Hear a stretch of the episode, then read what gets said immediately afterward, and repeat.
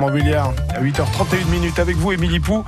Le début ce matin de notre semaine spéciale donc sur les élections régionales. Oui, notre premier invité était Gilles Platré à l'instant. Le candidat Les Républicains, maire de Chalon-sur-Saône, a répondu aux auditeurs et à nos questions, notamment sur la sécurité qui fait partie de son programme. La sécurité, euh, c'est l'affaire de tous. Euh, des régions l'ont déjà mise en place. L'Île-de-France, Auvergne-Rhône-Alpes, qui exercent aujourd'hui des compétences en matière de sécurité, notamment en soutien des communes. C'est exactement ce que nous voulons faire en Bourgogne et Franche-Comté, parce que c'est une nécessité absolue aujourd'hui. Semaine spéciale donc sur France Bleu avec chaque jour une tête de liste. Demain, ce sera le candidat LREM de Niturio. La traque se poursuit en Dordogne. Pour tenter de retrouver euh, l'ancien militaire qui a tiré hier sur des gendarmes et le compagnon de son ex-femme, cet homme lourdement armé se cache dans les bois.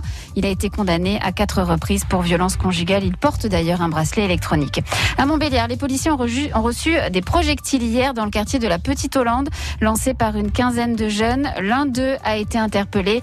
Les policiers belfortins, eux, ont retiré quatre quads de la circulation lors d'une opération anti-rodéo aux résidences, mais aussi à Esser et Cravanche. C'est la journée mondiale anti-tabac. Marquée cette année par l'arrêt de la baisse enregistrée euh, ces six dernières années. Un effet euh, du confinement, nous confiait notre invité tout à l'heure, spécialiste de l'addiction. Et nous avons posé la question à des fumeurs, justement. Ben, j'étais à un paquet de 20 avant et là j'ai acheté un paquet de 30 hier, il en reste euh, bah, il en reste pas, 5 par jour. Avant c'était 5 aussi, j'ai pas augmenté. Par contre j'avais plus envie et, euh, mais je me retenais. Là je suis à 3-4 par jour. Mais euh, pendant le confinement j'étais à au moins un paquet. À propos de santé, tous les Français de plus de 18 ans peuvent désormais se faire vacciner. Début de la vaccination pour tous, 28 millions de personnes sont concernées. Et puis Roger Federer entre en lice sur les cours de Roland Garros. Et au bord des terrains, il y aura une Odin courtoise, juge de ligne, Laura Triponet, 19 ans.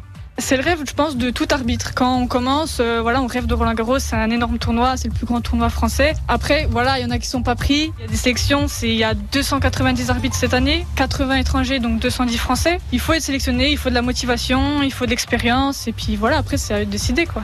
En football, Nantes reste en Ligue 1 à l'issue des barrages. Et puis euh, Karim Benzema et le sélectionneur Didier Deschamps, Deschamps ont parlé hier à France Bleu avant l'Euro de football.